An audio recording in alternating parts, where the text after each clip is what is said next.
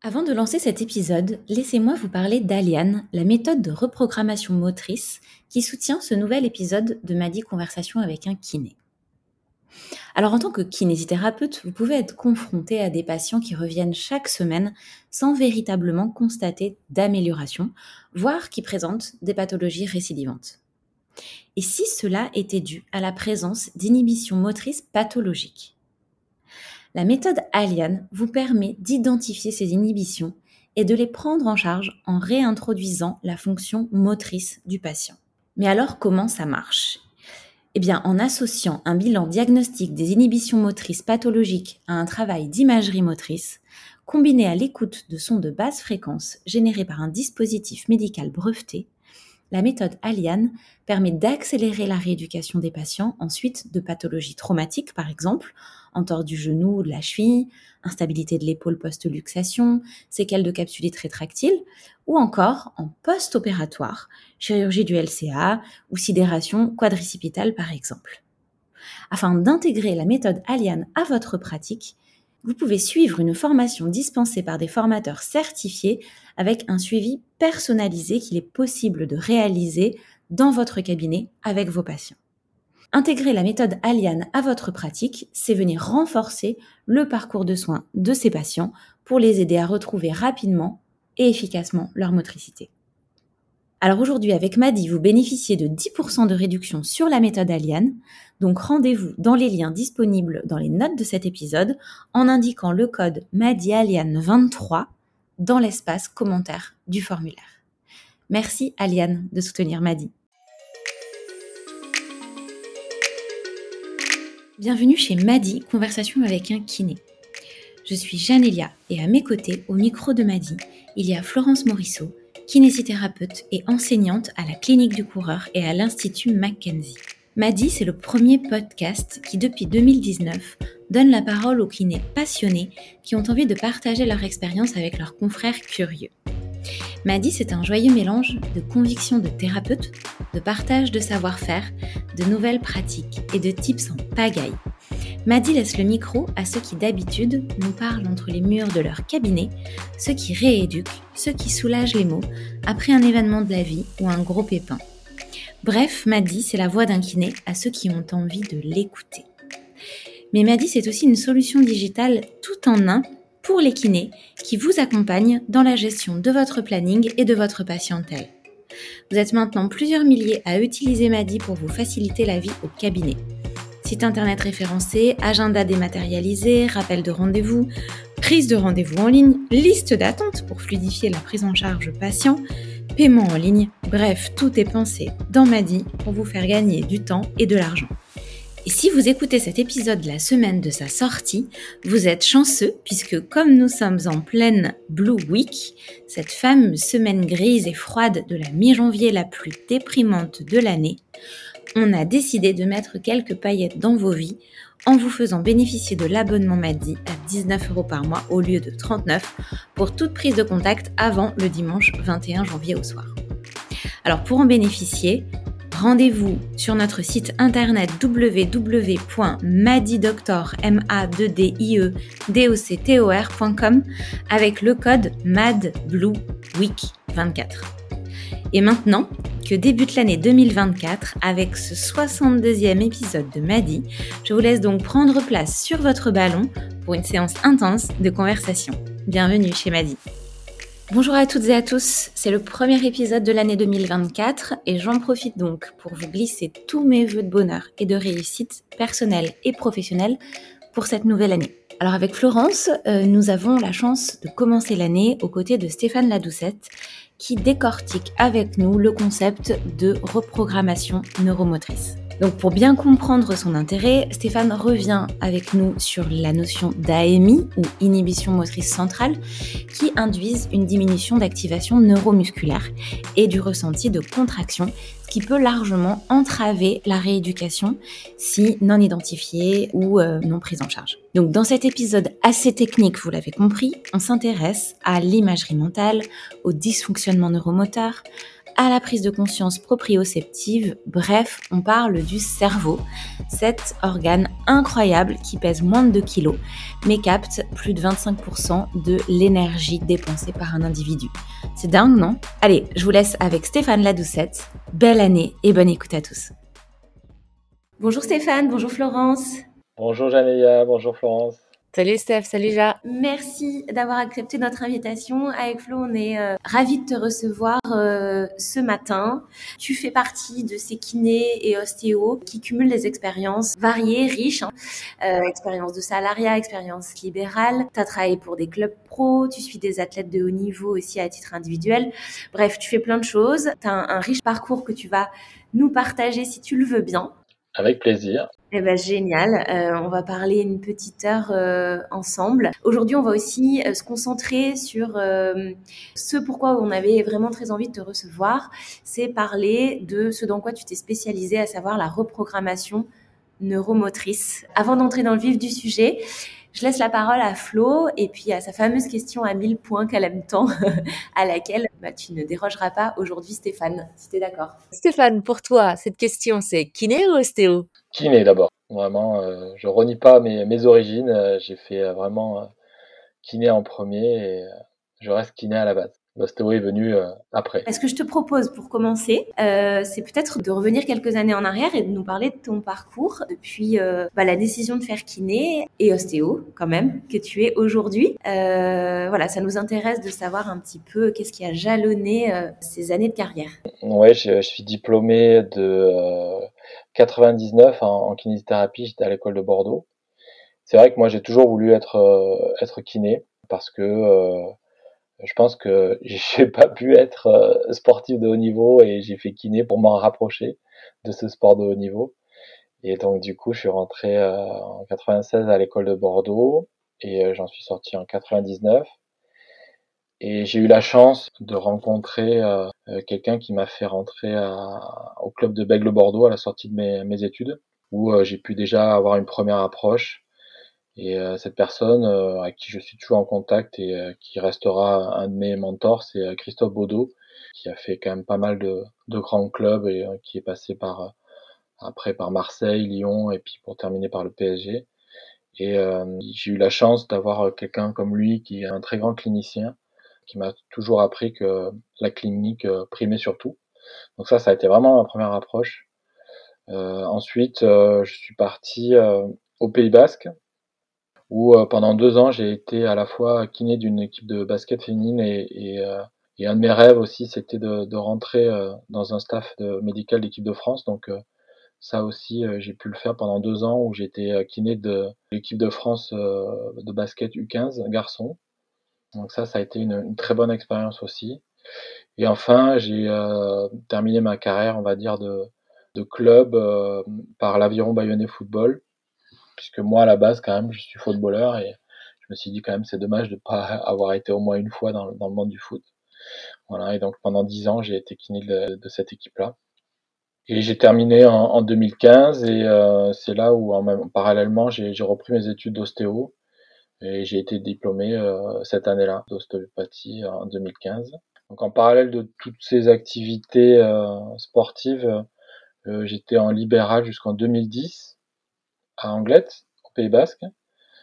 Et ensuite, je suis parti au, au CERS de Cabreton, qui est un centre de rééducation pour les sportifs de haut niveau dans les Landes, parce que euh, envie de, changer un peu sur la prise en charge des patients, euh, de prendre peut-être un, petit peu plus de temps, de pas avoir ce, cette pression du, timing et pouvoir prendre en charge de façon individuelle les patients.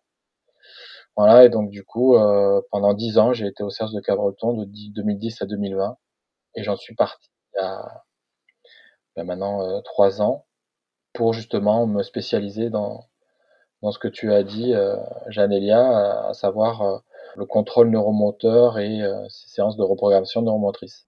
Excellent. Donc effectivement un parcours hyper riche et puis j'imagine hyper intense aussi pour toi à vivre. Alors, euh, pour qu'on comprenne bien, Stéphane, comment tu t'intéresses, comment tu es confronté au départ à, à cette problématique de, de déprogrammation neuromusculaire si à un moment donné on la reprogramme? Alors, c'est surtout venu euh, de mes années CERS, euh, dans le sens où euh, je me suis toujours demandé finalement ce qu'on fait, qu'est-ce qui se passe au niveau du cerveau, comment ça s'ancre, comment on arrive à corriger de la motricité, comment ça devient pérenne. Donc ça me trottait dans la tête pas mal et, et puis le déclic est venu d'une présentation qu'on a eue au CERS par Paul Doroshenko, qui est quelqu'un que je connais très bien puisqu'il est originaire des Landes comme moi c'est même un ami de mon oncle, donc ça fait des, années. J'ai toujours connu à, travailler sur euh, justement, lui c'était plutôt le geste sportif, mais euh, comment créer un geste, le déprogrammer, le reprogrammer, tout ça. il est venu nous, montrer cette méthode euh, qui s'appelle la méthode Alien. Et donc après être allé me former à, Lyon grâce au, directeur médical de, l'époque du CERS, le docteur Puig, je me suis dit, ah ben voilà, là il y a, peut-être quelque chose d'intéressant, une solution, et, c'est comme ça que j'ai commencé à travailler dessus et euh, ça m'a tellement, on va dire, euh, obsédé que bah, j'ai fini par euh, quitter le CERS pour vraiment me consacrer à ça. Pour que tout le monde entende bien la même chose, une déprogrammation neuromotrice sous-entend qu'il y a quelque chose qui est de l'ordre de l'altération au niveau de la commande par le cerveau du muscle, donc de la triade cerveau-nerf-muscle, mais qui peut devenir euh, mal adaptée ou en tout cas mal euh, effective sans même qu'il y ait de lésions anatomiques. Alors, moi, ce que j'aime souvent rappeler euh, déjà aux patients, c'est de dire qu'on a tendance à l'oublier, mais c'est le cerveau qui contrôle tout et que on s'aperçoit grâce notamment au, progrès des neurosciences, aux IRM fonctionnels, de regarder ce qui se passe dans le cerveau, eh bien, on, s'est aperçu que dès qu'on a de la chirurgie, dès qu'on a de la traumatologie, le cerveau il met en place des mécanismes de défense, et ça c'est naturel, c'est chez tout le monde, et euh, que ça doit revenir et que ça se fait pas toujours. Et donc du coup, par rapport à ça, il faut apprendre à bilanter ça et pouvoir euh, proposer euh, des outils pour faire refaire au cerveau ce qu'il faisait naturellement avant, et qui n'arrive plus à refaire. On, parlera sûrement après de la méthode Alien, mais la méthode Alien, ça reste un outil dans une boîte à outils. On a, on a quand même aussi plein d'autres choses pour pouvoir travailler ça, mais le postulat de départ, il est là, c'est de se dire que finalement, euh, une articulation, ça se rééduque, un muscle, ça se rééduque, et bien un cerveau aussi, ça se rééduque. Dans une optimisation de la commande justement de ce muscle qui mobilisera cette articulation. Exactement. Et finalement, c'est difficile de sortir l'un des éléments de son contexte. Non, bah forcément, parce que ça reste une globalité, donc euh, rien ne peut être travaillé de façon segmentaire. Moi, j'aime la redire, on ne se substitue à rien. Il y a une prise en charge qui est vraiment à la fois globale et, et voire même pluridisciplinaire. Et, et c'est ça qui est top. Moi, c'est ça ce que j'aime aussi, c'est que déjà, j'aime me creuser le cerveau et, et, du coup de réfléchir à qu'est-ce qui pourrait être le plus optimal euh, au patient. Et donc du coup, euh, ben euh, ça, euh, ça en fait partie, mais bien sûr que ça n'enlève rien au reste qu'il faut travailler. le muscle, les tissus, les articulations, tout ça, ça va faire partie d'une globalité qui, ben, qui va permettre d'optimiser la rééducation du patient. Alors du coup, peut-être que tu peux nous expliquer un petit peu comment concrètement, au niveau physique, ça se manifeste, ces altérations neuromusculaires, comment ça se diagnostique? Et puis ensuite comment on peut les objectiver? Pour, pouvoir vraiment objectiver ça, il faut aussi euh, parler de, cette problématique de ce qu'on appelle des, inhibitions motrices, parce que en fait c'est ça qu'on cherche à, découvrir. Et euh, en fait, l'inhibition motrice, en elle-même, elle n'est pas pathologique. C'est-à-dire que le cerveau, pour faire de la motricité, il actionne des muscles, il en inhibe d'autres, ça c'est normal. Euh, ce qui va devenir pathologique, euh, c'est quand on va avoir euh, soit un excès d'inhibition motrice, si vous voulez, un peu le, cerveau pêche par excellence, ou alors le cerveau il n'arrive plus à faire ce qu'il faisait auparavant, et donc il va mettre en place ce qu'on appelle les schémas moteurs dysfonctionnels, il n'arrive plus à refaire, par exemple, suite à une, chirurgie de l'épaule, le cerveau, le, le, patient il arrive à ne plus bien lever son bras, donc il va s'incliner sur le côté, il va, il va actionner son trapèze, il va tourner la tête côté homolatéral, etc. Donc tout ça, c'est, les signes qui vont nous montrer qu'il y a un schéma moteur dysfonctionnel. Donc ça, c'est une première chose par rapport à l'inhibition motrice. Et en fait, toutes ces inhibitions motrices dysfonctionnelles vont avoir des conséquences. Et ces conséquences, eh bien, c'est ça, c'est les signes qui vont nous permettre de se dire, bah, si j'ai ça, eh bien, euh, je suis peut-être en face d'une problématique euh, d'inhibition motrice. Donc, euh, vous allez retrouver par exemple des gens qui vont avoir euh, des instabilités qui perdurent ou euh, du mal à, retrouver de la, force musculaire. je pense notamment aux séquelles de, de ligamentoplastie du genou, du LCA, où les gens plafonnent à 30% de déficit et n'arrivent pas à, à, franchir ce palier. vous allez avoir aussi des gens qui vont avoir des gènes douloureuses, mais plutôt des gènes d'origine mécanique, en disant bah, quand je fais ce mouvement-là, euh, j'ai une gêne, c'est souvent côté vers 3, 4, 5, mais pas plus, donc différent d'une douleur vraiment aiguë. Et puis, euh, on va avoir donc euh, ces schémas moteurs qu'on voit apparaître, hein, des gens qui vont faire des boiteries, avoir du mal à lever le bras, etc. Donc tout ça, c'est autant de signes qui doivent nous alerter de se dire ah bah tiens, je suis peut-être en phase d'une inhibition motrice dysfonctionnelle. Et ensuite, donc pour le tester, ces inhibitions motrices, c'est assez simple on fait faire un mouvement ou un geste au patient et on, lui demande son ressenti. Donc, si vous voulez, c'est un testing musculaire simple, mais couplé à des sensations proprioceptives, euh, sans rien induire. C'est-à-dire qu'on demande au patient, voilà, quand vous faites ça, qu'est-ce que vous sentez? Et c'est un test comparatif. Et de l'autre côté, quel est votre ressenti? Et là, le patient, il va dire, bah, de ce côté-là, je sens bien mon muscle activé, euh, j'ai pas de douleur, pas de gêne, c'est facile fluide, naturel, j'ai pas besoin de me concentrer. Donc tout ça, pêle-mêle, voilà les choses qui vont verbaliser.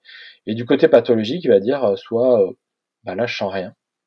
Je, je vraiment je je sens pas mon muscle actionner, ou je sens une partie mais pas la globalité, et puis j'ai cette gêne, etc.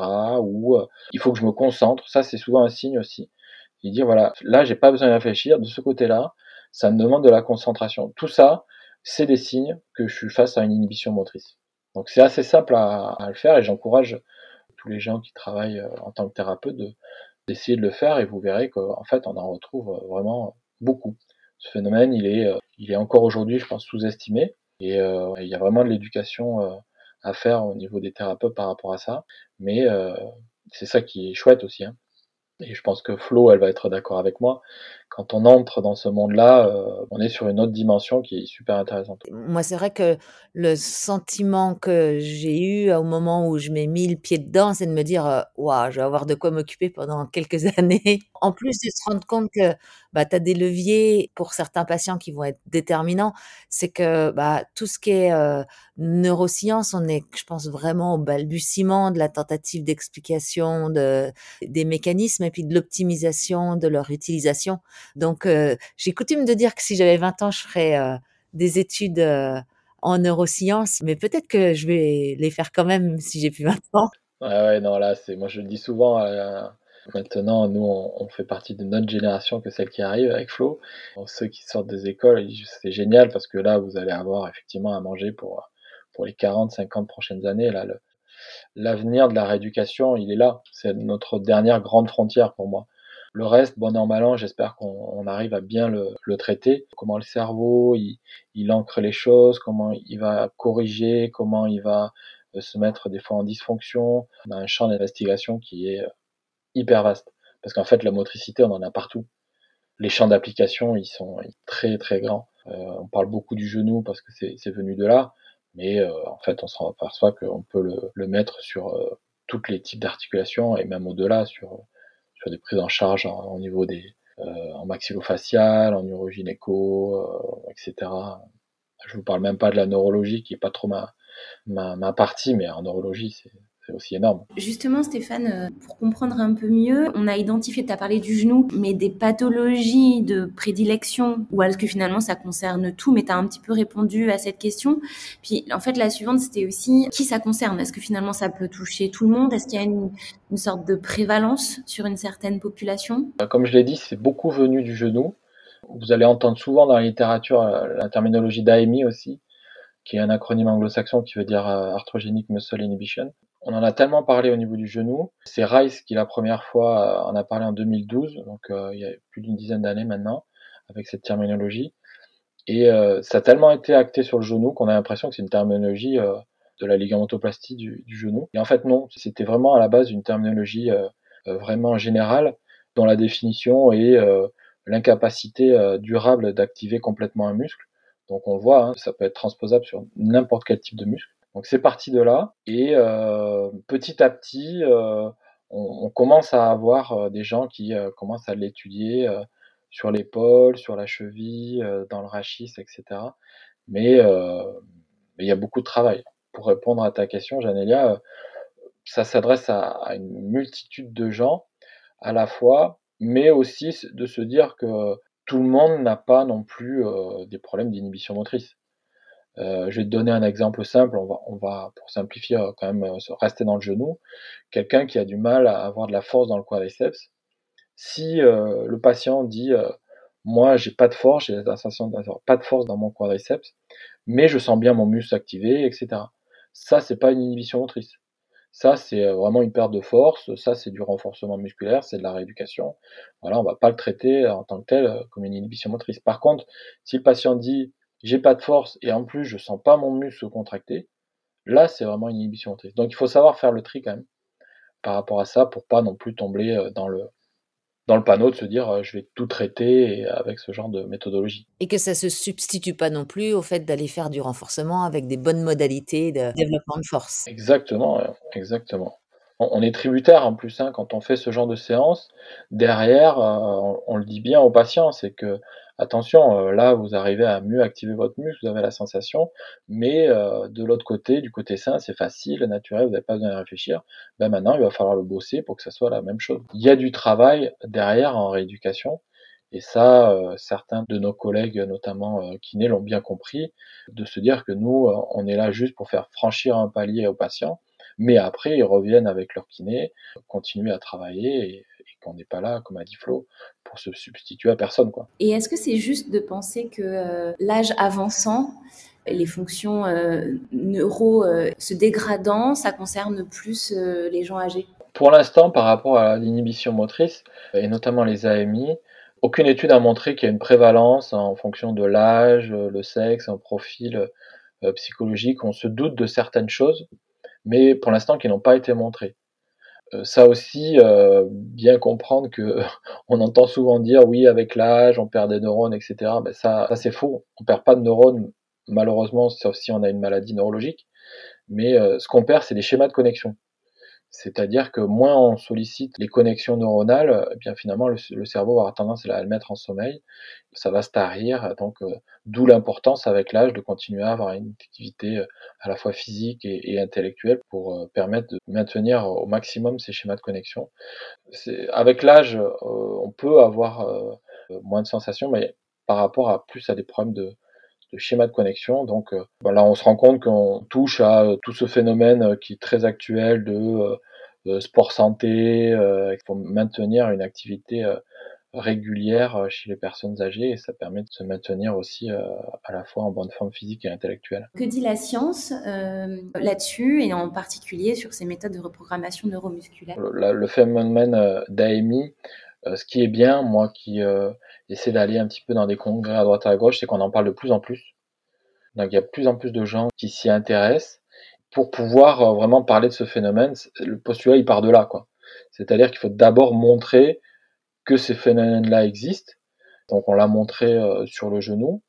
Celui qui a vraiment a été en France euh, l'un des précurseurs et qui a beaucoup œuvré pour ça, c'est c'est un chirurgien qui s'appelle Bertrand Sonricoté qui est à l'hôpital Santi à, Lyon, qui euh, a fait sa thèse euh, sur ses AMI euh, post-chirurgie du genou, qu'il a présenté au congrès de la SFA l'année dernière à Toulouse. Ça, ça a vraiment été un, révélateur pour beaucoup de, personnes. Et sous son impulsion, eh bien, d'autres personnes se sont mis à, réfléchir sur cette problématique-là. Mais comme on se disait aussi avec Flo, hein, c'est qu'on est vraiment au balbutiement tout ça. Donc, moi, j'ai vu passer des articles sur, euh, sur les AMI défibulaires euh, au niveau de la cheville, sur euh, les AMI au niveau, on va dire, de l'épaule, post-chirurgie, notamment de la coiffe des rotateurs. Donc, petit à petit, il y a des choses qui apparaissent, mais voilà, le chemin est, long, hein, il y a du travail Et puis il y a aussi peut-être tout ce qu'on objective et qui a été objectivé, mais pour lequel on pourrait faire le chemin inverse, c'est-à-dire que on se rend bien compte que les gens qui ont une entorse de cheville peuvent avoir consécutivement une chaîne latérale qui va être déficitaire. Euh, des gens qui ont une douleur de genou, type douleur fémoro-patellaire, vont avoir des fessiers aussi déficitaires. Et aujourd'hui, bah, en passant par cette objectivation-là, il y a de bonnes raisons de penser que ce soit aussi en lien avec le développement d'inhibition euh, neuromotrice. Et puis, bah, qu'on va remonter un petit peu le fil de tout ça pour pouvoir euh, le justifier d'un point de vue un petit peu plus académique. Tout à fait. Et puis, des fois, ce qui est bien, moi, je trouve, c'est que ça fait le lien un peu aussi avec d'autres euh, méthodologies. Là, par exemple, ce que tu parles, c'est hyper intéressant, Flo, parce que sur les chaînes musculaires euh, latérales, tu vois, ça me fait penser à un lien vraiment avec euh, les méthodologies de, prise en charge de chaînes musculaires, type busquet, les choses comme ça, de se dire qu'effectivement, quand on a une, une atteinte sur un des secteurs de, de, cette chaîne musculaire, eh bien, on va avoir une tendance à avoir euh, toute la chaîne musculaire qui va devenir un petit peu déficitaire et que euh, on va devoir euh, aussi la reprogrammer. C'est assez fréquent de retrouver un moyen fessier aussi déficitaire consécutif à une entorse de cheville latérale. C'est intéressant parce que ça fait un lien à tout ça et de voir qu'il y a vraiment une globalité qui se crée. C'est pas ça qui va tout révolutionner, hein, mais ça amène, je pense, une autre manière de penser, en tout cas une autre philosophie de rééducation. Je suis d'accord avec toi. Et puis, il y a aussi tout ce qui est euh, système d'objectivation qui joue beaucoup en notre faveur et qui joue beaucoup euh, quant au fait de pouvoir euh, justifier un petit peu les interventions. Et aujourd'hui, les EMG de surface sont quand même vachement plus rigoureux et vachement plus fiables. On peut quand même aujourd'hui pouvoir prétendre justifier une intervention sur la base de cette objectivation-là. Il faut, il faut avoir des critères objectif pour pouvoir euh, valider ce qu'on fait euh, et à la fois sur le postulat de départ et sur le résultat. Donc ça passe par ça. Enfin pour moi c'est obligatoire. Donc on doit avoir des outils qui permettent de, à la fois de, de bilanter, de se dire bah, il y a tel déficit et euh, au niveau aussi résultat de se dire bah voilà il y a vraiment un avant un après. On était là au départ, on en est maintenant là après la séance. Pour moi c'est obligatoire. On nous a souvent reproché que ce soit en kiné euh, et peut-être même encore plus en ostéopathie, de se dire oui, ce que vous faites, euh, finalement, euh, il n'y a aucune preuve. Donc, on doit aller dans ce sens-là. Et c'est vrai que le MG de surface, c'est un bon outil pour ça, parce que c'est vraiment l'outil, on va dire, de référence pour voir vraiment un déficit d'activation, à la fois au, niveau du, du, bilan, et puis voir avant et après séance les résultats. Après, on peut avoir aussi tout ce qui est capteur de force, mais euh, toujours en gardant en tête que la force musculaire, finalement, c'est la somme de deux choses. C'est la somme de mon muscle, qui peut avoir un, euh, intrinsèquement, anatomiquement, un déficit parce que euh, parce qu'on a perdu de la fibre musculaire consécutivement à une chirurgie, à, une traumatologie ou, même par rapport à une lésion musculaire, mais aussi l'activation que mon cerveau fait mon muscle. C'est-à-dire que si jamais, pour une raison X ou Y, le cerveau dit, moi j'allume que 50% de mes fibres musculaires, vous avez beau faire toute la muscu du monde, vous aurez toujours un déficit de force. Ça, c'est déjà une première chose. Et puis, euh, aussi avoir bien en tête que le cerveau, ça j'aime souvent le dire aux patients aussi, il a de l'ego. C'est-à-dire qu'il veut toujours réussir à faire quelque chose, quitte à faire quelque chose de complètement dysfonctionnel. Donc attention par rapport à la force, c'est-à-dire qu'on peut développer de la force, pas forcément avec les bons ingrédients. Et d'avoir un résultat de se dire bah, finalement il y a très peu de déficit de force, euh, notamment sur, euh, membre inférieur, et en fait on s'aperçoit que le cerveau active pas les bonnes choses. Donc la force c'est une chose intéressante, mais euh, elle doit être couplée à, aussi à bien aller voir comment ça s'active. Exactement. Merci pour toutes ces précisions. Je pense que c'est hyper riche pour euh, tous ceux qui vont écouter euh, et hyper riche aussi en termes d'éducation et d'outils pour euh, expliquer ça aux patients. Si on parle et qu'on rentre dans le vif du sujet de la prise en charge des AMI et des techniques de reprogrammation neuromotrice, bien évidemment aujourd'hui, bah, toi tu es un fervent défenseur de la méthode Aliane, mais est-ce qu'il y a d'autres moyens d'adresser aussi ces AMI Et puis, si on a la chance d'être formé euh, à la méthode d'Aliane, euh, ben, comment ça se passe exactement? Sur les outils, euh, effectivement, moi, dans un premier temps, j'ai un peu regardé dans la littérature qu'est-ce qui existait pour la prise en charge des AMI. Ce qu'on retrouve, c'est, bon, déjà, heureusement pour nous, hein, Flo, en tant que kiné, l'exercice physique, le, travail manuel, tout ça, bien sûr, ça en fait partie. Je, vais te donner un exemple qui parleront à, tous ceux qui traitent les, notamment les genoux. si on a des AMI du genou avec un, un flessum qui s'installe, donc c'est-à-dire ce déficit d'extension, eh bien on peut déjà tout simplement essayer de fatiguer les ischio-jambiers pour pouvoir euh, réduire euh, ce flessum et ce qui va vraiment euh, améliorer l'activation du quadriceps. Donc tout ça, c'est vraiment de l'exercice manuel et physique. Ce travail aussi, par exemple, de réveil du quadriceps, monter la rotule, faire prendre conscience de la contraction, etc. Donc tout ça, c'est des choses qu'on fait classiquement et, qui vont pouvoir travailler ces AMI. Donc toute cette partie physique et manuelle. Ensuite, euh, dans la littérature, on va retrouver aussi euh, alors l'électrostimulation. Souvent, on nous pose la question. Sur l'électrostimulation, euh, ce qu'on s'aperçoit dans, la littérature, c'est que les bénéfices sont perdus 30 minutes après ce travail-là. Alors ça ne veut pas dire qu'il est inintéressant, c'est dire qu'on ne peut pas faire que ça. Moi, je m'en sers surtout sur une prise de conscience. faire contracter le muscle, déjà, ça a un intérêt au niveau cérébral, le cerveau va se dire ah bah tiens ça se contracte à tel endroit, etc. Donc ça, des fois, je l'utilise sur, vraiment sur des grosses déficiences euh, d'activation où vraiment le, patient il n'arrive pas à sentir la contraction. Donc ça, ça peut être un outil euh, pour pouvoir faire euh, ce travail de prise de conscience. Mais c'est pas ça qui va traiter la, la en elle-même puisque il n'y a aucune action centrale. Ensuite, il y avait les phénomènes vibratoires. Et en fait, on s'aperçoit que il y avait une action euh, au niveau central parce que c'est un outil dont on se sert euh, aussi en neurologie. La vibration, finalement, donne l'illusion du mouvement au cerveau. Et donc, du coup, par ce biais-là, ça peut avoir une action sur le phénomène des, des, inhibitions motrices. La cryothérapie aussi a une action, mais parce qu'elle a une action antalgique. Je pense notamment à la cryothérapie corps entier, où la fenêtre thérapeutique est un peu plus élevée que, l'électrostimulation puisqu'elle est de 60 minutes, dans le sens où, euh, eh bien, euh, comme la douleur est source d'inhibition, en jouant sur ce biais-là, eh bien, on peut euh, arriver à, à pouvoir euh, faire travailler le patient et faire prendre conscience de ses inhibitions motrices. Bon, après, c'est quand même très très cher, ça demande beaucoup de consommables, donc c'est pas accessible, je pense, à la majorité des gens qui travaillent en cabinet. Et ensuite, euh, en dernier, euh, mais euh, qui est peut-être même le plus intéressant, c'est les biofeedbacks. C'est-à-dire que ces appareils qui permettent à la fois de voir la contraction musculaire au niveau visuel sur un graphique, donc de faire la partie bilan, mais la partie aussi rééducation. C'était des appareils des types un petit peu euh, Russie des années 70, des gros trucs là, qui ont été rangés dans les placards au bout d'un moment.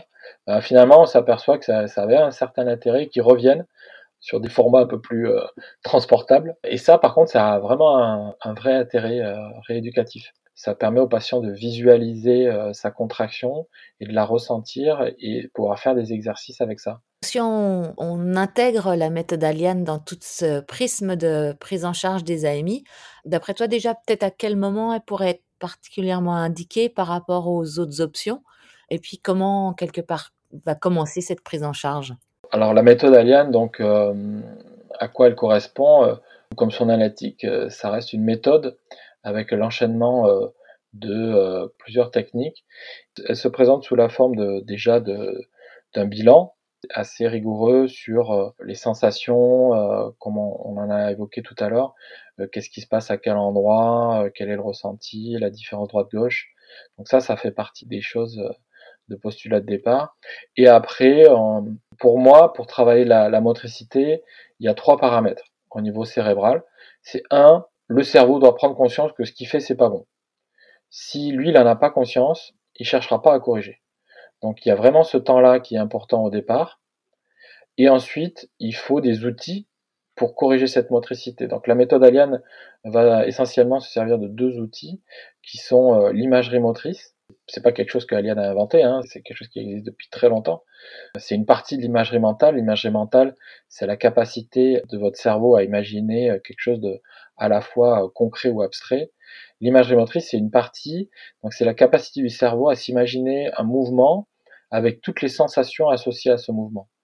Pour tous ceux qui seraient intéressés par ce travail de visualisation associée à des sensations proprioceptives, je vous encourage à, vous tourner vers les travaux d'Emeric Guillot, qui est un scientifique qui travaille au laboratoire de la motricité à Lyon et qui a beaucoup travaillé sur ça, qui a fait beaucoup d'études, qui a sorti beaucoup de choses. C'est vraiment euh, hyper intéressant. Moi, j'ai eu la chance de, le rencontrer plusieurs fois euh, grâce à Aliane et euh, c'est un puits de science sur ça. Vraiment, c'est une des références mondiales sur l'imagerie motrice. Et ensuite, deuxième outil, c'est ce qu'on appelle le crossover, quelque chose qui était, qui est toujours d'ailleurs beaucoup utilisé en neurologie, c'est euh, la qualité neurofonctionnelle du cerveau qui est capable de transposer les sensations d'un côté vers l'autre. Voilà, donc ça c'est les outils qui permettent de corriger cette motricité. La troisième chose dont je vous parlais, le triptyque, pour pouvoir euh, terminer ça, eh bien, il faut pouvoir ancrer ça au niveau moteur euh, et cérébral pour que ça devienne pérenne. Et là, eh il manquait quelque chose. Et je pense que toi aussi, Flo, c'est quelque chose qui t'a peut-être aussi souvent titillé, c'est c'est que ben on s'aperçoit que les patients, euh, quand on les travaille, euh, le lendemain, soit ils ont tout perdu, soit ils vont mettre du temps, euh, soit il y a des gens qui vont vite, mais il y avait une trop grande variabilité dans l'ancrage du changement de la motricité qu'on veut obtenir, et que ben, il fallait quelque chose d'autre pour ça. Et ben c'est là où vient apparaître ce qu'on appelle l'alpha box, une machine qui fait donc des sons, des sons ce qu'on appelle de basse fréquence, et pour laquelle on nous pose beaucoup de questions et euh, ben, ces sons, en fait, ils sont là pour deux choses. Première chose, ils sont là pour euh, mettre le cerveau du patient dans un certain état, qu'on appelle l'hypovigilance. Cet état-là, si vous voulez, c'est un état où le, le cerveau, il est concentré sur une tâche et détaché du monde extérieur. Souvent, je donne comme image, je suis en train de conduire, je pense à quelque chose, et en fait, je m'aperçois que euh, bien la route a défilé, que j'étais pas forcément attentif. Donc ça ne veut pas dire qu'on n'est pas attentif, c'est que le cerveau est vraiment concentré sur quelque chose, il en oublie ce qui se passe autour, mais si jamais euh, il se passe quelque chose, il, va reprendre le contrôle. Et en fait, les études montrent que dans cet état-là, le cerveau retient plus de données que dans un état euh, normal. Donc si vous voulez, on crée un, terrain euh, favorable à l'ancrage en plongeant le, cerveau du patient dans cet état-là. Et ensuite, il y a un deuxième son qu'on appelle le son d'ancrage ou son associé, qui est choisi par le patient de façon euh, totalement subjective, parce qu'il faut que ça soit agréable pour lui.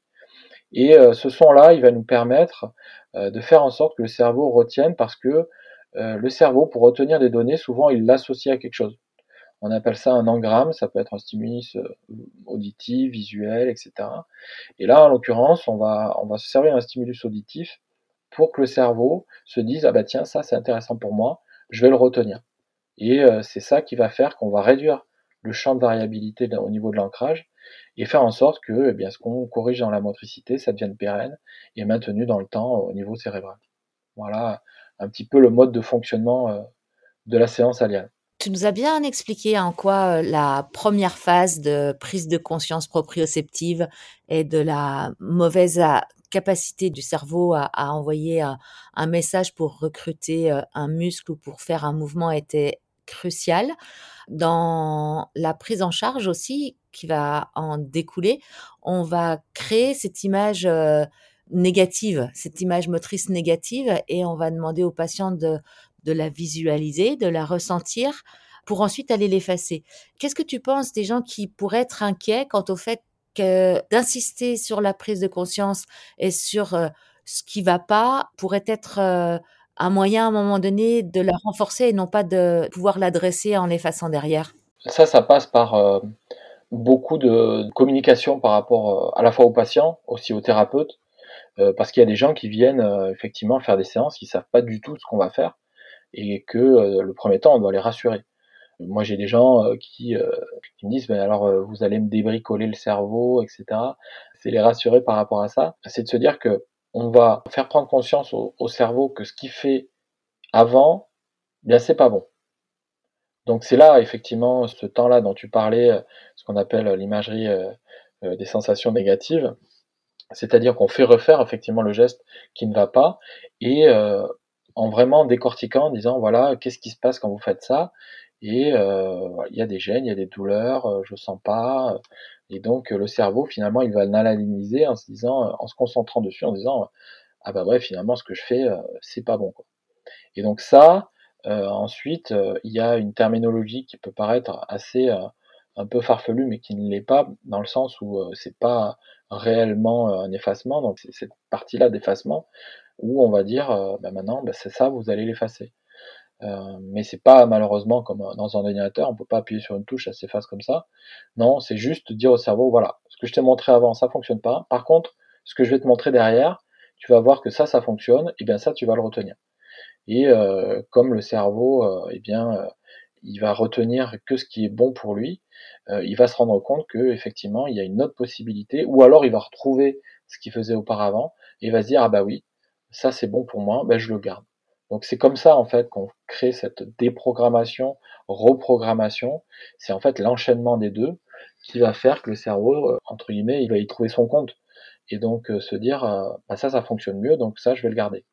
Mais ça passe par vraiment de l'éducation et de la verbalisation et de la communication. Donc là, tu as un petit peu évoqué effectivement cette deuxième phase de la prise en charge qui passe par l'imagerie mentale.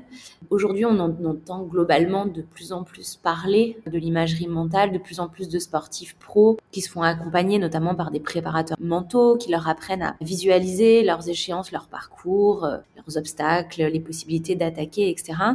En quoi intégrer l'imagerie mentale à, à la rééducation ça a du sens. En fait, quels sont les bénéfices avec la méthode Aliane, hein, puisque c'est celle que vous utilisez tous les deux, euh, Stéphane et Flo.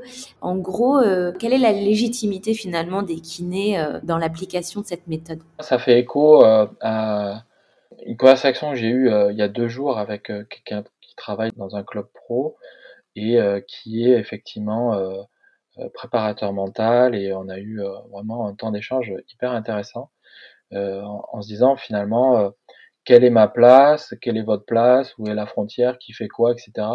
Tout ça, c'est des questions qui se présentent souvent, là, qui, va, qui vont se présenter sur l'aspect euh, euh, mental et psychologique, puisque finalement, euh, maintenant, on se rend compte que ce travail-là, il est intéressant, comme a pu l'être à un moment donné aussi la frontière entre préparateur physique et kiné, qui fait quoi, à quel moment, etc.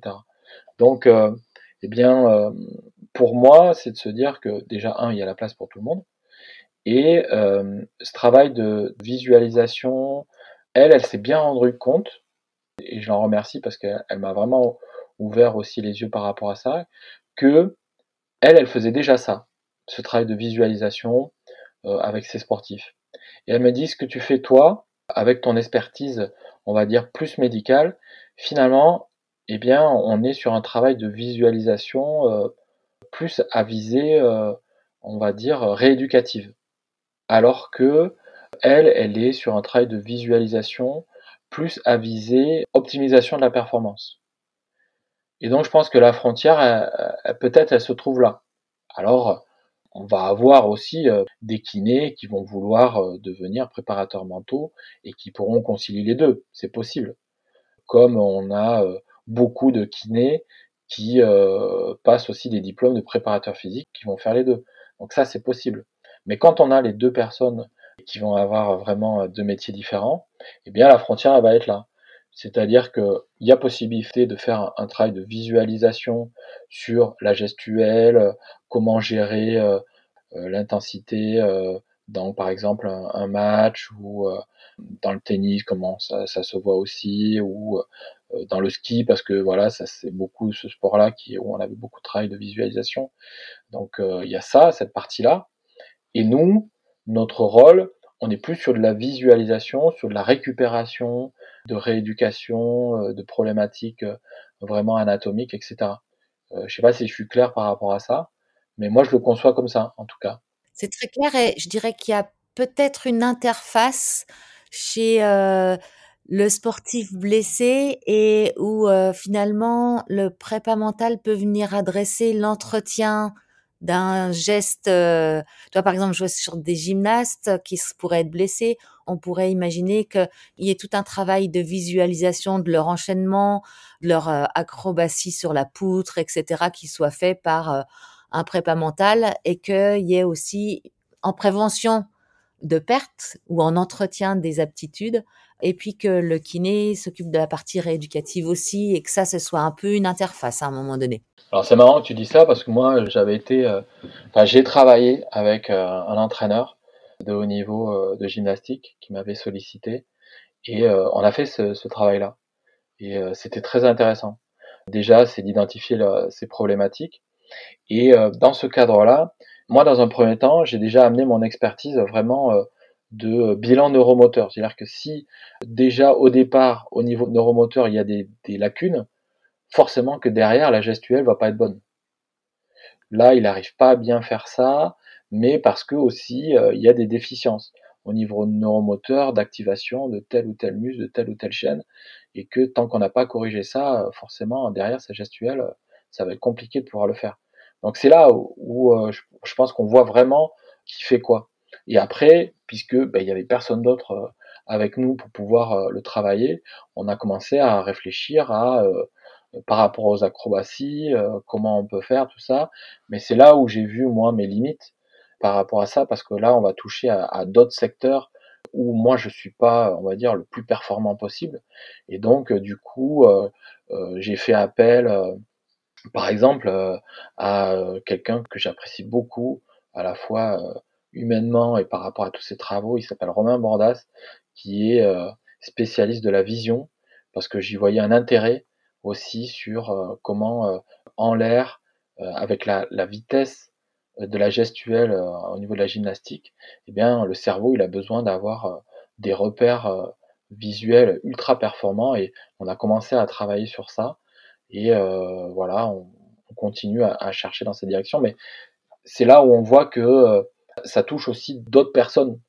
donc, par rapport aux préparateurs mentaux ou, à tous ceux qui font ce travail-là, de les rassurer en disant on va pas venir entre guillemets vous piquer du, du boulot parce que euh, eh bien il y a, y a de la place pour tout le monde et que si on veut être performant, en tout cas moi je le conçois comme ça, il faut être euh, eh bien expert en son domaine. Et dans ce cadre-là, euh, moi, en aucun cas je, me sens expert sur sur la préparation mentale, même si on a fait une petite formation au CERS. Puis c'est ça que j'aime bien aussi, c'est que du coup on, a un travail pluridisciplinaire, même si on travaille un petit peu de façon individuelle dans notre coin. Puis dès qu'on commence à travailler avec avec d'autres personnes, bah, c'est hyper enrichissant. Quoi. Ça prend d'autres dimensions. Là, on, parle depuis un petit moment d'imagerie mentale, d'imagerie motrice. Est-ce que tout le monde est en capacité de se visualiser, que ce soit de l'intérieur ou de l'extérieur, en train de faire un geste, en train de le vivre? Alors, effectivement, j'ai appris quelque chose. Ça semble fou, mais ça existe. Il y a des gens qui sont incapables de, faire une image mentale, c'est-à-dire de voir une image dans leur cerveau. Ça a un nom, ça s'appelle une aphantasie. Et euh, bah, je l'ai vu déjà plusieurs fois. Et euh, là où c'était, euh, alors pas forcément drôle pour elle, mais lors d'une formation avec des thérapeutes, eh bien, il y avait un thérapeute qui, qui souffrait de ça et qui n'en était pas conscient. Pour lui, c'était normal qu'il ne voit rien. Et quand on a fait ce petit travail d'imagerie motrice, il disait mais vous voyez quelque chose vous? Bah, Tout le monde a dit bah oui, bah, moi je vois rien. C'est comment Alors même nous, ça nous a surpris. On a dit mais tu vois rien, c'est-à-dire bah non, je vois pas d'image, c'est noir. Et vous, voyez quelque chose? Bah oui, on voit une image. Et en fait, elle s'est rendu compte que elle souffrait de la fantaisie comme ça. Donc ça, ça existe. Et après, à part cette problématique-là, qui est une vraie dysfonction cérébrale, euh, tout le monde est capable de faire euh, une image mentale. Après, la différence, c'est ce que Émeric a appelé la chronométrie, c'est-à-dire qu'il y a des gens qui vont mettre plus ou moins de temps. Il y a des gens qui vont aller faire très vite une image, il y a des gens qui vont mettre un petit peu plus de temps. Voilà. Mais par contre, ça se travaille comme tout, euh, eh bien euh, ça, on peut améliorer ses performances en termes d'imagerie. Donc pour pouvoir euh, savoir si on est capable de le faire, moi tout simplement maintenant avec mes patients quand on fait une séance, je, je leur explique le travail qu'on va faire et qu'on va faire un petit travail de visualisation et je leur pose la question, vous savez ce que c'est, vous avez déjà fait? Non Ben je dis voilà, vous allez fermer les yeux et vous allez vous imaginer. Alors souvent je prends un chien ou un chat, voilà un animal, ça parle à tout le monde et puis bah, les gens ils vont me dire bah oui je vois ce chien et quelle taille il a, quelle couleur, etc. et leur montrer que eh ben, ils sont capables de faire ce qu'on appelle la visualisation. Être capable, c'est une chose, euh, Stéphane, mais est-ce que tu euh, vois des différences de bénéfices en fait? Typiquement, par exemple, euh, depuis que vous parlez tout à l'heure, ça me fait penser à, la pratique du body scan. Body scan, qui est une pratique en méditation bien connue, assez accessible de tout le monde et qui est assez recommandée dans le cas des gens qui souffrent de difficultés d'endormissement dans le sommeil notamment, qui consiste en fait à se concentrer sur les zones du corps, à les endormir mentalement. Cette méthode du body scan, en fait, elle est hyper efficace pour certaines personnes. Et puis évidemment, pour certains, euh, bah, les bénéfices sont pas à la hauteur. Est-ce que toi, euh, maintenant que ça fait un, moment que tu t'es penché sur ce sujet-là et que j'imagine que tu as suivi un certain nombre de patients, euh, voilà, si on revient un petit peu à la clinique, tu observes de grosses différences en matière de bénéfices? Oui, on voit apparaître des choses qui là aussi euh, mériteraient d'être vraiment étudiées. Déjà, on, s'aperçoit qu'il y a des gens qui ont vraiment des grosses lacunes proprioceptives.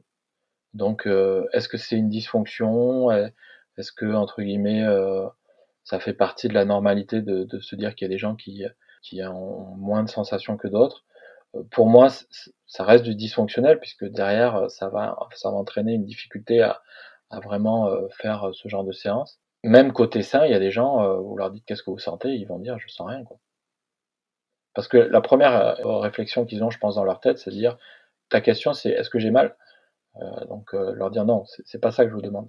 C'est est-ce que vous sentez votre muscle se contracter, comment vous faites votre geste côté sein, mais même ça, il y a des gens qui vont dire je sens rien.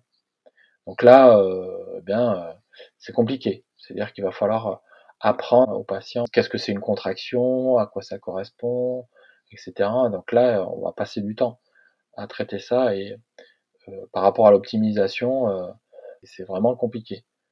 Donc euh, j'ai cherché hein, dans la littérature si ça correspondait à, à quelque chose, j'ai rien trouvé. Mais par expérience, on le voit et on le trouve.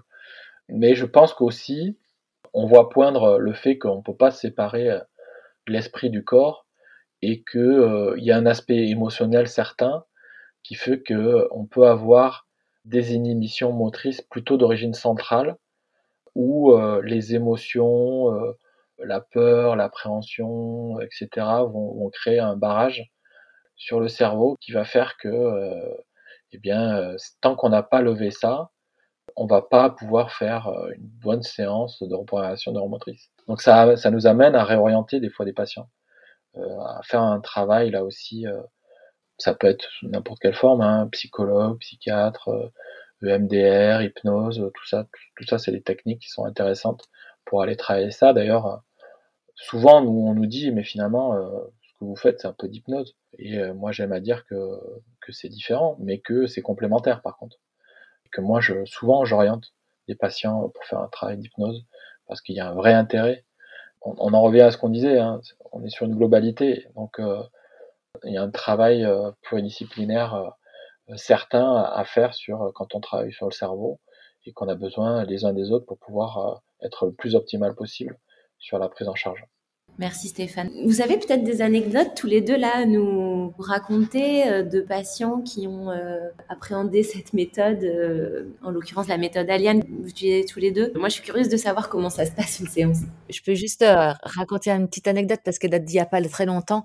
En fait, ce qu'on n'a pas du tout évoqué, Stéphane, et je pense qu'il est quand même aussi important, c'est que le patient il va repartir avec des devoirs où on va l'inviter quelque part à venir renouveler cette perception et cette euh, et revenir travailler bah, ce qu'il a réussi à ressentir, les sensations qu'il a réussi à transposer depuis son côté sain vers son côté euh, pathologique, et on va essayer de lui demander d'entretenir un petit peu euh, toutes ces sensations là. Et euh, à la fin d'une séance comme ça, je discutais avec la patiente, et puis euh, donc c'était une patiente qui venait pour une capsule très tractile, et donc je lui expliquais qu'il allait falloir qu'elle entretienne bah, cette visualisation de son bras gauche, qu'elle arrivait plus à à mobiliser, qui était plus efficace, qui était plus euh, dans la commande était plus fluide, etc., etc. Et puis euh, elle me dit mais est-ce qu'il faut que je retravaille aussi le fait d'enlever euh, la coque de Babybel? Alors je lui dis attendez, réexpliquez-moi. Elle me dit non mais parce que quand vous m'avez demandé d'enlever l'image euh, euh, motrice négative, bah en fait l'image qui m'est venue c'est une coque de Babybel que j'avais au-dessus de mon épaule et qu'il fallait que, que je décapsule un petit peu comme ça. J'ai trouvé ça génial. J'ai trouvé ça génial et je dis bah en tout cas s'il revient, oui oui vous pouvez absolument euh, travailler sur le fait d'enlever la coque de Babybel. C'est top. C'est là où on voit que chacun appréhende euh, la séance complètement différemment. C'est vrai que je me souviens de, de quelqu'un qui, qui m'avait conceptualisé la contraction de son quadriceps comme un, comme un chou-fleur en disant que, vous voyez, ben, vous voyez mon quadriceps, il y, a des bosses un peu, un peu partout et, et moi je me le vois comme un chou-fleur. Si vous ça vous parle, continuez à imaginer euh, votre chou-fleur sectionné et tout ça. C'est là où on voit que c'est propre à chacun et que c'est des images et des sensations et que, euh, ben voilà, euh, il faut que ça parle aux gens. Si nous on, transmet trop ce que nous on, ressent aux patients, ce qu'on appelle le transfert, et bien du coup ça, ça va pas avoir euh, autant de force que si euh, lui, euh, il se conceptualise tel que ben, il peut pouvoir le retenir. Donc c'est vrai que ça donne pas mal d'histoires un peu rigolotes, mais moi en tout cas, je sais pas toi Flo, mais ce genre de séance, vraiment je les appréhende avec bonheur parce que un, il y a toujours un avant, un après, et que vu qu'on a fait, je pense, ce métier par empathie pour pouvoir vraiment traiter les gens, soigner les gens, là on est en plein dedans quoi. Par contre, au niveau émotionnel, c'est toujours euh, hyper euh, voilà euh, gratifiant de faire en sorte que les gens ils aillent mieux. Rien qu'hier, j'ai fait une séance avec une patiente qui qui a fini en larmes et qui, était désolée de dire ah, je, suis désolée de pleurer mais je suis tellement contente parce que j'ai vraiment peur de, ne plus y arriver et de voir que j'arrive enfin à y arriver ben je suis hyper heureuse j'ai dit écoutez ça voilà, ben, n'hésitez pas à pleurer. S'il faut décharger toutes ces, toutes ces émotions, c'est important. Et voilà, et pour nous, bah, c'est hyper euh, gratifiant, quoi. Ça, fait plaisir, c'est clair. Et alors, du coup, euh, juste pour revenir un petit peu euh, à la méthode Aliane, donc on, parle de méthode. En réalité, en fait, tu peux peut-être nous en dire un peu plus, Stéphane, mais il s'agit quand même de à la fois d'un dispositif hein, médical, on, on, a un petit peu parlé, dont il faut s'équiper on a envie euh, de s'y mettre, je dirais. Et c'est à la fois une formation. Est-ce que peut-être que tu peux nous expliquer, revenir dessus? La méthode Aliane est euh, une méthode prise en charge qui nécessite une formation. La formation, elle est sur euh, deux fois deux jours. En l'occurrence, on va faire deux jours, on va vous apprendre à, à, faire la méthode. Ensuite, pendant un mois, vous allez pratiquer avec vos propres patients. Et de nouveau, on va se revoir deux jours et où on va optimiser votre prise en charge et comme c'est une euh, formation qui est certifiante, eh bien, euh, euh, on va avoir des examens à la fois écrits et, de pratique pour pouvoir avoir la certification à la méthode Aliane qui allie donc une méthode avec un dispositif médical, comme tu l'as dit, Janélia, donc cette fameuse Alpha Box, donc ce générateur de son, donc dont vous allez vous équiper. Et après deux possibilités sur la formation, soit euh, vous allez au centre Aliane qui est à Lyon, soit euh, un formateur euh, peut venir vous former, comme ça a été le cas pour Flo, avec grand plaisir, à Niort dans son cabinet, où là, l'avantage, c'est que vous pouvez déjà commencer à pratiquer avec votre formateur sur vos propres patients. C'est très clair. Ensuite, une fois que euh, on est euh, formé, équipé, certifié, comment est-ce que on se fait connaître en tant que euh, spécialiste de la reprogrammation neuromotrice? Comment les patients viennent à nous? Comment également on facture ces séances? Je pense que c'est des choses assez qui peuvent paraître assez triviales, mais qui sont importantes parce que c'est quand même un coût hein, cette, cette formation. Il y a déjà un accompagnement par la société Aliane de se dire c'est pas parce qu'on a été formé que les relations s'arrêtent là. Il y a un accompagnement aussi euh, par rapport aux, réseaux sociaux, par rapport aussi euh, vous êtes référencé sur le site Aliane avec une cartographie parce que beaucoup de gens vont euh, sur internet pour avoir des informations. Et l'avantage c'est que eh bien sur cette cartographie ils vont pouvoir retrouver quel est le praticien le plus proche de chez eux. Donc ça ça y participe beaucoup. Et ensuite Aliane met en place aussi euh, des soirées, euh, des soirées de présentation dans votre secteur pour pouvoir vous accompagner parce que effectivement, euh, comme on se l'est dit dès le départ, hein, tout ça, c'est pas encore bien connu à la fois sur les professions médicales et les patients, donc ça a besoin d'être expliqué, à savoir qui ça concerne, comment on, peut le pratiquer, comment on peut aussi envoyer les patients. Et donc il y a, vraiment un travail aussi au niveau des prescripteurs parce que ben, finalement on se rend compte que les principaux prescripteurs c'est les chirurgiens, c'est euh, les médecins du sport.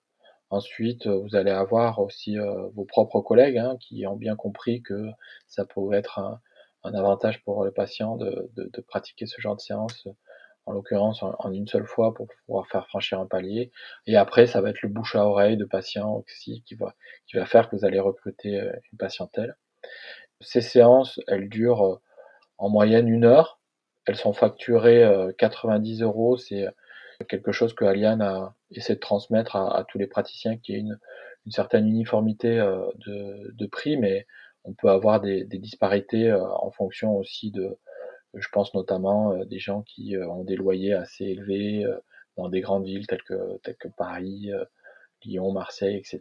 Donc qui peuvent des séances qui sont peut-être un petit peu plus élevées, aussi par rapport à la localité internationale, puisque maintenant il y a des praticiens aliens aussi en Suisse, en Belgique, en Espagne, en Amérique du Sud, etc. Et donc du coup, ça s'adapte, on va dire, aux finances locales une partie est, euh, est prise en charge par les mutuelles. C'est-à-dire qu'on fait une facture euh, et on s'aperçoit que les mutuelles de plus en plus remboursent une partie. Euh, il y a même des mutuelles qui sont rapprochées d'Aliane pour euh, se dire hein, nous ça nous intéresse éventuellement de, de rembourser une à deux séances par an, etc. Donc voilà, il y, a, il y a pas mal de choses qui, qui vont avancer dans, dans ce terrain-là.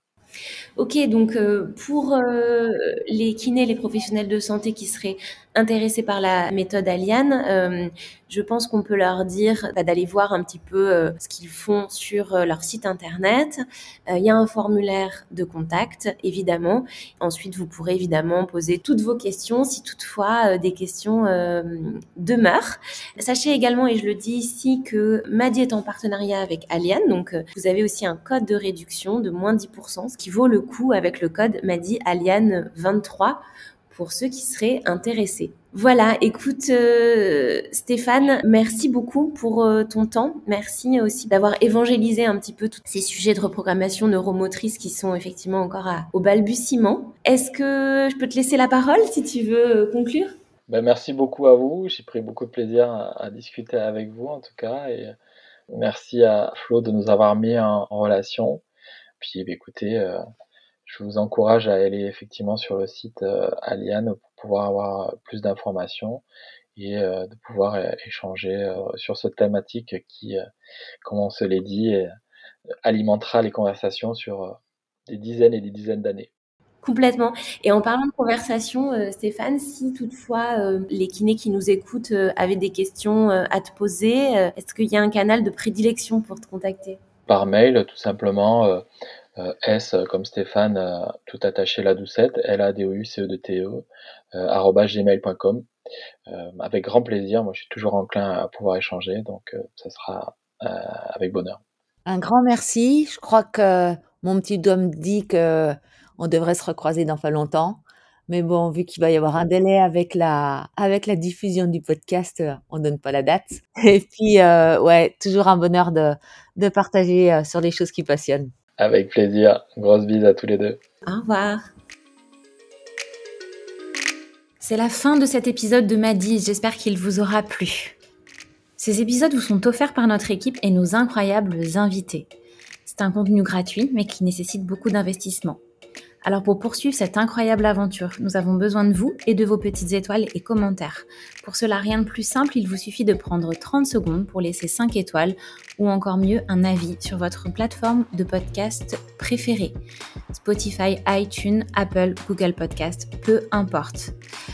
Et si vous souhaitez découvrir notre solution Madi, n'hésitez pas à demander votre démo gratuite ou tester gratuitement la solution sur www.madidoctor.com directement sur notre Insta ou encore à hello.madi.doctor. On se fera un plaisir de vous montrer à quel point cette solution est efficace et facile à prendre en main. Je vous remercie et je vous dis à très bientôt pour un nouvel épisode de Madi.